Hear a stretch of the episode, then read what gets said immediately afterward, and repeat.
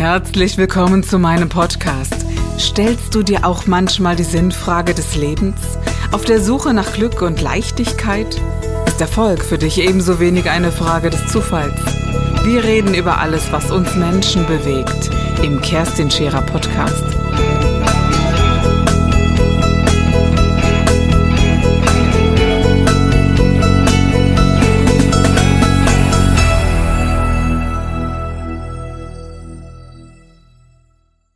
Ich finde das so schrecklich. Das ist ja wie so, ein, wie so ein Monster, der zu Hause sitzt, so ein, so ein Dreckschwein, der zu Hause sitzt Ja. und dich nie, nie in Ruhe lässt. Ja. Ich finde, das ist der absolute Wahnsinn. Ja, es ist auch der absolute Wahnsinn. Also ich habe tatsächlich auch überlegt, ob ich ihn vielleicht um die Ecke bringe. Ja, wäre ich dabei. Ja, ja. Das ist ja, das ist ja. Ja. mehr als nachvollziehbar. Wie, also, über, also es gibt wenig äh, Situationen, wo ich mehr sehr gut nachvollziehen kann, dass man über Suizid, also über Selbstmord nachdenkt oder über Mord. Aber in dieser Situation, natürlich, so will ja kein Mensch leben. Keine erwachsene Frau, die, äh, die sich wehren könnte, würde jemals so leben wollen. Und auch äh, eine, die sich weniger wehren könnte, sowieso nicht. Aber so als schutzloses Kind in diese, äh, ja, unfassbare Situation hineingeboren zu sein, ohne es gewollt zu haben. Und das ist unglaublich. Gab es keine Hassgefühle deiner Mutter gegenüber? Doch, ich glaube, die gab es schon auch. Aber es war so eine Mischung immer zwischen Mitleid und Hass. Mitleid, sie kann ja gar nicht. Und dann habe ich mir vielleicht erklärt, vielleicht weil sie nicht kann. Also vielleicht gab es da auch irgendwelche Probleme in der Ehe oder irgendwie sowas. Und der hat das, äh, ich war nun mal nicht seine Tochter und der hat mich dann halt benutzt, sage ich mal. Ich war, also ich hatte sowas wie so eine kleine Antenne, wie so ein Seismograph. Ich bin aufgestanden und wusste sofort, was in dieser Wohnung los ist. Ich wusste ein guter Tag, ich wusste ein schlechter Tag, ich wusste ganz schnell weg, sonst gibt's Ärger. Und ähm, das Schwierige ist eigentlich auch mit anderen Menschen. Also zum einen habe ich mich von mir selbst manchmal geekelt. Ich fand mich einfach schmutzig. Ich habe gedacht, boah, wie werde ich das wieder los irgendwie? Dieses, dieses Gefühl, auch angefasst zu werden, wenn man das nicht möchte. Kann ich das, äh, also ohne es zu kennen, kann ich das sehr gut nachvollziehen. Es ist ja, Ja. etwas so äh, seelenbeschmutzendes, mag ich einfach mal sagen. Das Mhm. Körperliche ist echt das eine. Und auch dieses, ähm, man will sich herauspellen aus dem eigenen Körper, weil, weil es nicht das Leben ist, das man leben möchte. Ja. Ja. und, ähm, und hast du dich nie übergeben müssen währenddessen oder irgendwelche körperlichen Reaktionen gezeigt, die Nein, im Gegenteil. Ich war währenddessen, also und das ist es, was später auch schwierig war. Ich war wie ähm, rausgetreten, also wie so ein Schockstarre. Ich habe gar nichts gemacht. Ich war wie so eine Puppe. Mhm. Ich wusste, ich kann hier nicht weg, ich komme hier nicht weg. er war um einiges stärker als ich. Ich habe einfach also fieberhaft überlegt, was ich, für eine, was ich für einen Ausweg finde. Ich habe auch teilweise gesagt, was hast du mir da oben eingebrockt, sag mal. Warum hast du mich hierher geschickt in diese Situation? Ich hatte als Kind immer einen sehr, sehr guten Draht. Ich war, war mir sicher, sag ich mal, dass es da eine Kraft gibt, die mich schützt. oder die man Gott nennen könnte. Genau, dass die man sagt, Gott ja, nennen könnte mhm. zum Beispiel. Also ich habe schon sehr früh guten Kontakt gehabt. Hab gesagt, was, warum mich in diese Familie? War das, hast du dich verirrt irgendwie oder bin ich irgendwie verirrt? Und das war so, eine, so, so ein Punkt, wo ich gezweifelt habe. Gesagt, nicht mal, du stehst irgendwie zu mir. Ja, dann ist hier keiner weiter. Habe meine Hoffnung in meinen Vater gesetzt, der ja irgendwo anders war. Habe versucht, den zu finden. Per Internet, per Post und so weiter. Habe gedacht, der würde mich retten und hier rausholen. Und? Hat er das? Nein. Ich habe ihn gefunden, Mhm. da war ich aber schon 30 und habe ihn besucht. In Australien hat er gelebt. Inzwischen ist er auch schon verstorben. Und als ich da in meinem Bett gelegen habe, am nächsten Morgen lag er nackt neben mir und hat gesagt, Mensch, Töchter und Väter, da gibt es eine ganz andere Art von Liebe. Und ich habe gedacht, das kann nicht wahr sein. Ein unfassbares Déjà-vu. Ja, ein unfassbares. Also da habe ich gesagt, gibt es Karma? Hast du dich da gewehrt? Ja, da, da habe ich mich gewehrt. Aber ich bin rausgesprungen, habe gesagt, das kann nicht dein Ernst sein. Aber das war wieder so ein, wie so ein Zurückkommen. Ich habe gezittert am ganzen Körper. Ich habe auch lange danach, wenn ich darüber... Ja, selbstverständlich. Das täte ich ja, ohne dass mir das vorher widerfahren ist als Kind, würde ich auch zitternd dastehen und über so einen Übergriff, äh, auf so einen Übergriff reagieren. Also ich glaube, das ist eine, eine natürliche Reaktion, um es mal so auszudrücken, was ein, das geht gar nicht. Ja, das geht ja überhaupt gar nicht. Aber jetzt überlege ich mir, Da wird ein, ein junges Mädchen sexuell missbraucht, immer und immer und immer wieder. Über das Dazwischen reden wir noch, aber dann kommst du einmal da raus, Ja. findest den, den du als symbolischen Retter oder Rettungsanker gesehen hast, Hm. und er macht das auch. Ja. Und das mit einer wirklich reifen Frau. Ja. Unfassbar. Gehen wir nochmal zurück. Du warst zwölf, als es begonnen hat.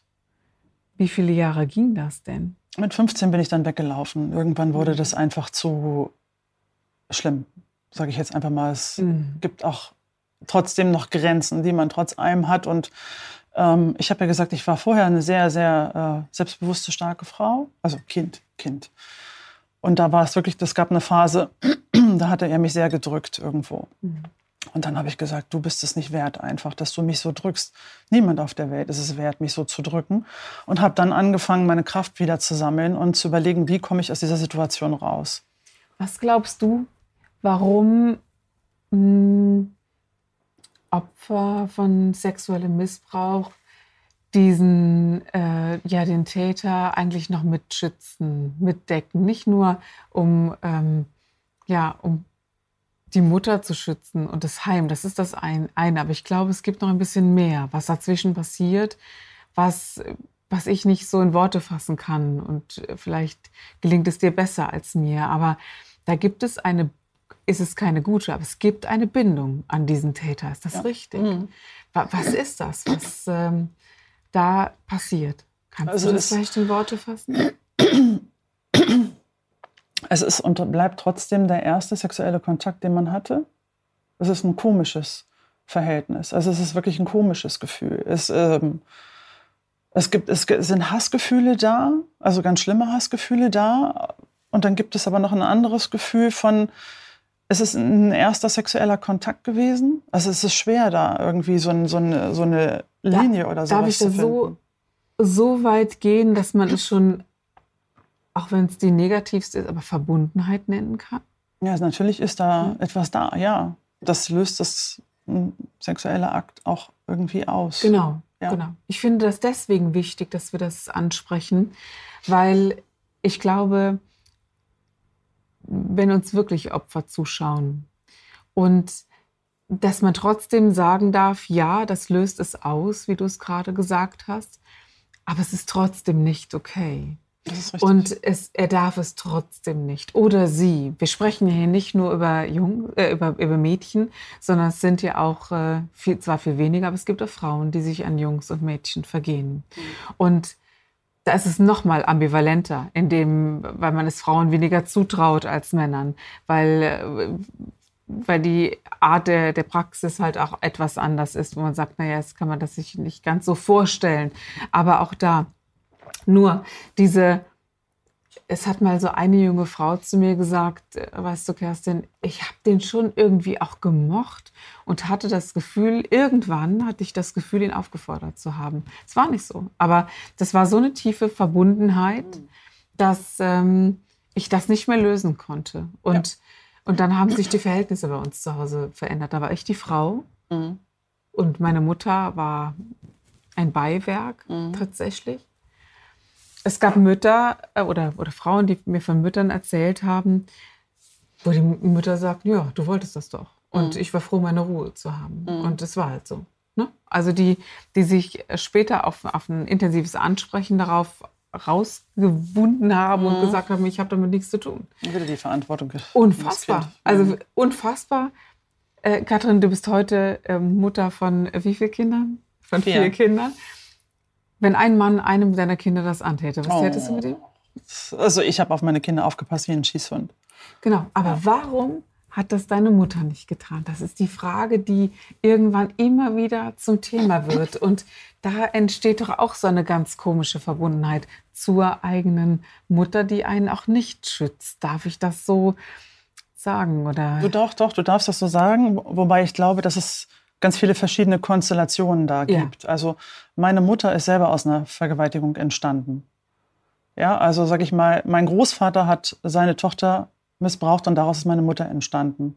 Und das also hat sie mir irgendwann mal gesagt. Zu der Zeit wusste ich das noch nicht. So, dann hat sie sich einen Mann gesucht, der äh, war er dein Erzeuger oder war er auch Nein. Vater irgendwann? Also er war nicht mein Erzeuger. Nein, der, der erste. Der erste. Also, also dein leiblicher Vater. Mein leiblicher war Vater, dann, ja. Genau, war ja dann Manche nennen ihn Erzeuger, ja. Ne? So, ja weil sie sagen, ja. der war sowieso nie da. Ja. Und äh, wenn er dann später in diesem einzelnen Treffen äh, zu so einer Situation kam, äh, mhm. Äh, habt ihr mit dem Vater zusammengelebt die ersten Jahre? Nein, oder nicht? nein. Also er ist noch vor meiner Geburt gegangen. Mhm. Mhm. Also hat sie, also kann man ja schon sagen, genau. deine Mutter hatte eine ähnliche Kette. Ne? Genau. So von diesen Erlebnissen hat sich einen ähnlichen Typ Mann ausgesucht, was auch immer das bedeutet.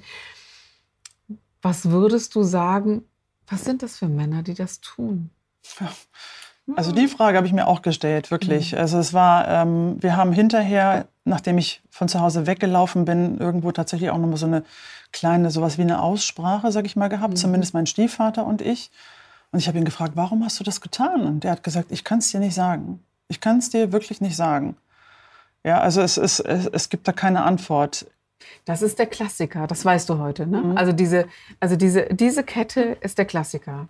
Also es wird praktiziert, äh, keiner hört einem zu. Ähm, all diese Attribute, die du erzählt hast, ähm, sind, sind klassisch. Auch dieses kurze, ich wende jetzt mal ein, es tut mir leid, das kann man ja schon sagen, und dieses Schuldbewusstsein, ja. was sich dann aber schnell wieder wandelt in, aber du sagst bloß nichts, mhm. oder? Ähm, das ja. hat Gab es nach der Aussprache nochmal eine Begegnung? Hm, naja, es gab manchmal eine Begegnung, wenn ich bei meiner Mutter war. Mhm. Also die erste Zeit habe ich das Haus, also die Wohnung gemieden. Mhm. Dann irgendwann bin ich natürlich. Also er hat dann noch lange mit deiner Mutter zusammengelebt? Er hat dann schon noch eine Weile mit meiner Mutter zusammengelebt, ja. Mhm. Auch ein paar Jahre waren das noch.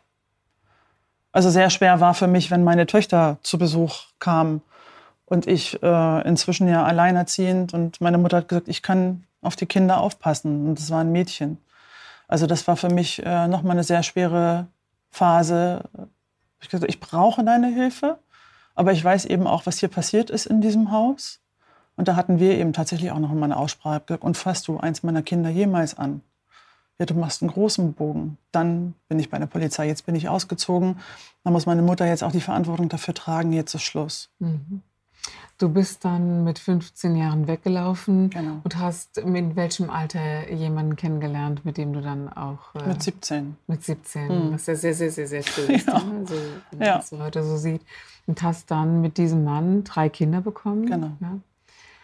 Wie lange habt ihr zusammen gelebt, dieser Mann und du? Zehn Jahre. Mhm. Mhm auch eine spezielle äh, Form der Beziehung wahrscheinlich oder wo man sagt, na ja, es ist eben aber auch aus dieser Intention heraus geboren, wen lernt man noch kennen in diesem Schutzbedürfnis, in dieser, in diesem, ja, auch in dieser Hilfsbedürftigkeit, ne, die du vielleicht nie ausgestrahlt hast, aber, aber irgendwo auch gegeben war oder der Wunsch nach Liebe, nach, nach Schutz, nach Zuneigung war da, oder? Also bei mir ganz bestimmt eine Familie. Mhm. Er war neun Jahre älter und hat gesagt, ich möchte jetzt eine Familie haben und gründen. Und für mich war natürlich eine Familie haben.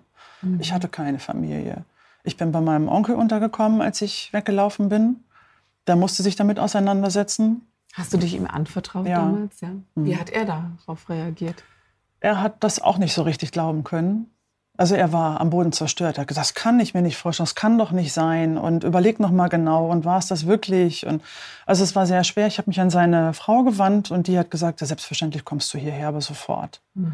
Die hat gleich reagiert und hat gesagt, hier ist dein Platz und hier kannst du bleiben, solange wie du möchtest. Aber er hat sich damit sehr, sehr schwer getan. Ich gesagt, Mensch, ich kenne ihn doch seit so vielen Jahren. Ich habe doch nie was beobachtet. Also war vielleicht auch so eine Mischung zwischen sich Vorwürfe machen, warum habe ich das nicht gemerkt, ja. und zwischen ungläubig sein, äh, es am liebsten nicht wahrhaben wollen. Ja. All dies so. Weißt du, wenn ähm, diese Isolation ne, zu dem Thema oder zu der Situation, die hast du ja heute noch. Ja. Ne?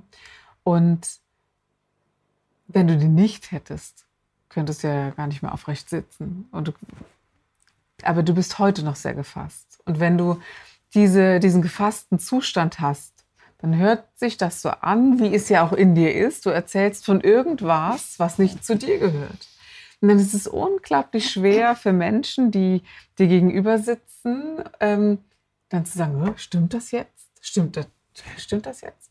Dass das so absolut nachvollziehbar Mhm. ist, dass man, dass man so wirkt, äh, müsste man, glaube ich, vielen Laien, die damit nichts zu tun haben, echt erklären Mhm. und sagen, weißt du, ähm, so gefasst bist du nur deswegen, weil du es so lange erlebt hast Mhm. und diese Grausamkeit so abgespalten ist. Ja. Und ähm, ja, und auch das haben viele Kinder, die das erleben. Die erlebe ich so. Ja. Ich erlebe sie aber auch distanzlos, Ja. Mhm. ähm, nach jeder Liebe sehnend. Na klar. Ja. Ähm, ich habe selbst erlebt, dass sich inzwischen drei Kinder im Laufe meines Lebens sich an mich gewandt haben. Mhm. Ich habe auch erlebt, wie schwer es ist, zur Jugend, zum Jugendamt zu gehen, die sich schon kümmern. Habe, das habe ich erlebt. Ich habe kümmernde, sich kümmernde Jugendämter erlebt, denen man das wirklich übergeben kann. Aber es dauert und dauert. Und für mich war so das Schlimmste, ähm, dass, diese, dass das weiter passiert. Also es berührt mich heute noch sehr, ähm, dass es immer weiter passiert. Und ich wusste dieses Mäuschen, wie du das auch sagst. Es geht jetzt in diese Wohnung und es hilft kein Mensch. Mhm. Und es dauert ja manchmal sehr, sehr lange, bis so Kinder rausgeholt werden und sie wollen nicht ins Heim. Auch das kann ich sehr gut verstehen. Ja. Also dieses, äh, ich kann so gut verstehen, dass man, selbst wenn es das Schrecklichste ist, aber es ist das Zuhause. Mhm. Sie kennen ja kein anderes Mhm. Zuhause und es ist das Einzige, das man hat. Und von der Mutter weggeholt zu werden, ist eine ja noch ursprünglichere Geschichte. Ja. Zumal du ja auch nicht weißt, was passiert dir im Heim. Ich glaube, als wenn, wenn du, äh, ja, ne? Also Ja. das ist auch, das ist auch ein Riesenthema. Ja. Also das haben die Kinder, ich, ich konnte das irgendwann auch verstehen im Kontakt mit den Kindern. Du hast kein Urvertrauen mehr, hast du verloren, weil dir keiner hilft. Mhm. Äh, de- Dein Selbstvertrauen konnte nie aufgebaut werden, weil es ja völlig zunichte gemacht wurde, wie du es eben erzählt hast, auch in der ersten Situation schon. Ja. Ja, und Gottvertrauen haben wir auch drüber gesprochen. Wenn du mir nicht mehr hilfst, wer denn dann noch? Ja. Und wenn ich keines dieser Vertrauensebenen noch habe, dann war es das. Mhm. Und dann willst du auch nicht ins Heim. Das ist richtig. Also meine Tochter, meine Älteste, hat mich auch vor kurzem gefragt, was hätte denn der Therapeut anders machen können? Sie arbeitet jetzt im Jugendamt. Was hätte der anders machen können, damit du Vertrauen gefasst hättest? Raum geben. Da habe ich oder? gesagt, zum einen, es hätte eine Frau sein können. Also das ist ja schon mal ganz klar. Ja? ist Es ja hätte eine Frau sein können, Mhm. sage ich mal. Und es hätte vielleicht ähm, tatsächlich jemand da sein können, der mich stärkt. Ich wäre auch nicht gegangen. Ich wäre nicht freiwillig gegangen, aber mit mehr Selbstbewusstsein und wieder ein Gefühl für mich und für meine Situation, dass mir jemand anders sagt, das darf der nicht. Genau. Lass dir nichts einreden, er darf das nicht. Und das nächste Mal drehst du dich um und schreist laut, nein, Mhm.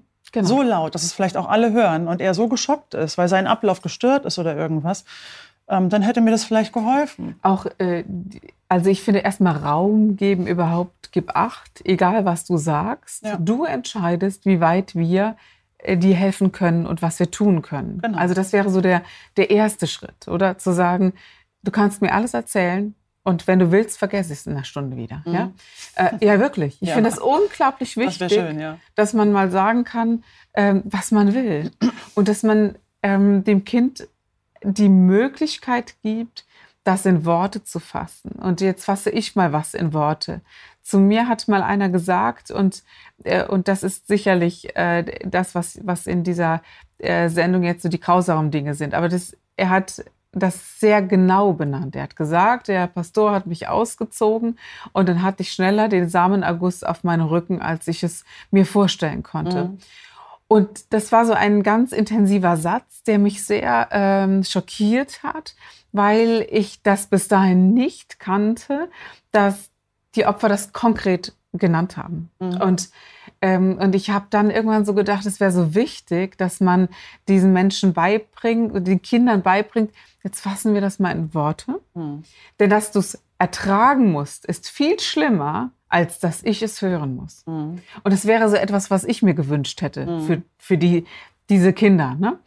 Und das geht, finde ich. Also wenn man, ich bin keine Psychotherapeutin, aber trotzdem mal die, den Raum gibt zu sagen, du kannst jetzt sagen, was du willst. Und danach, und wir werden das klären, und danach wird erstmal nichts passieren, wenn Mhm. du es nicht willst. Ja.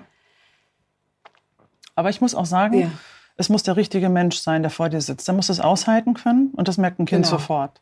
Ja. ja ich merke sofort, was ich dir anvertrauen kann. Also besonders, wenn ich da einfach auch so sensibel bin. Ja. Und was ich lieber nicht sage, weil du das gar nicht aushalten kannst.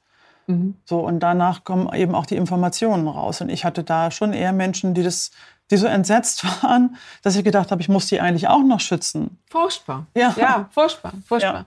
Natürlich gehen mir heute die Tränen, aber in der Situation finde ich äh, eine, eine erwachsene Stabilität unverzichtbar. Das mhm. kann man wirklich so sagen. Und ich finde das so kraftvolles Mitgefühl unverzichtbar in dieser, in diesen, in dieser Situation.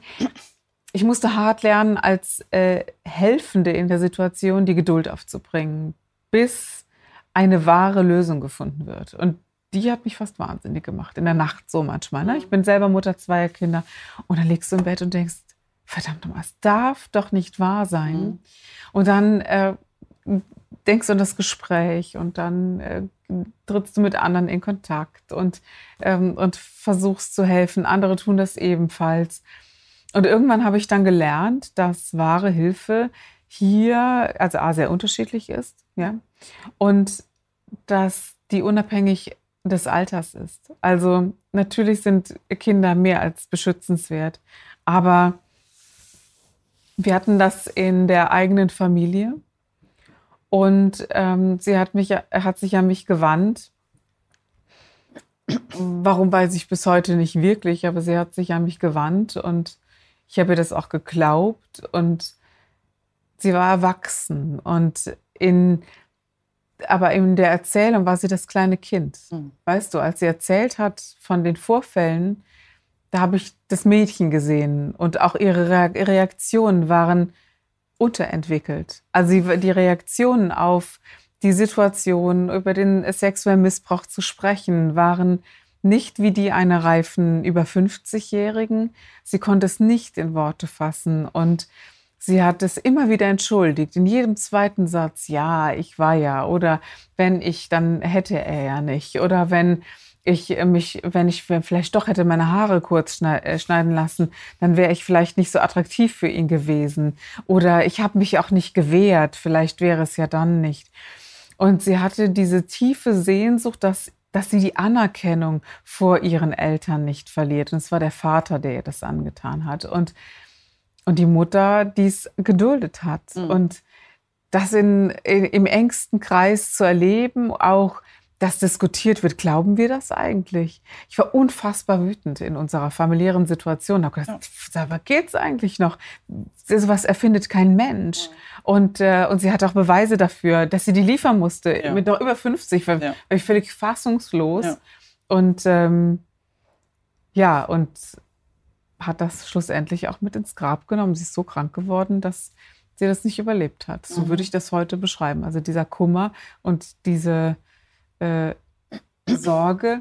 Sie war sehr alt, als sie sich davon erst gelöst hat. Ich glaube, über 40. Das war der Gib dich ganz Podcast mit Kerstin Scherer. Wenn du mehr über mich erfahren möchtest, dann gehe auf meine Website www.kerstinscherer.com oder besuche mich ganz einfach bei Instagram Co. Du interessierst dich für bestimmte Themen, die du jetzt noch nicht gefunden hast? Dann schreibe uns eine E-Mail an info@kerstinscherer.com. Wir freuen uns auf dich.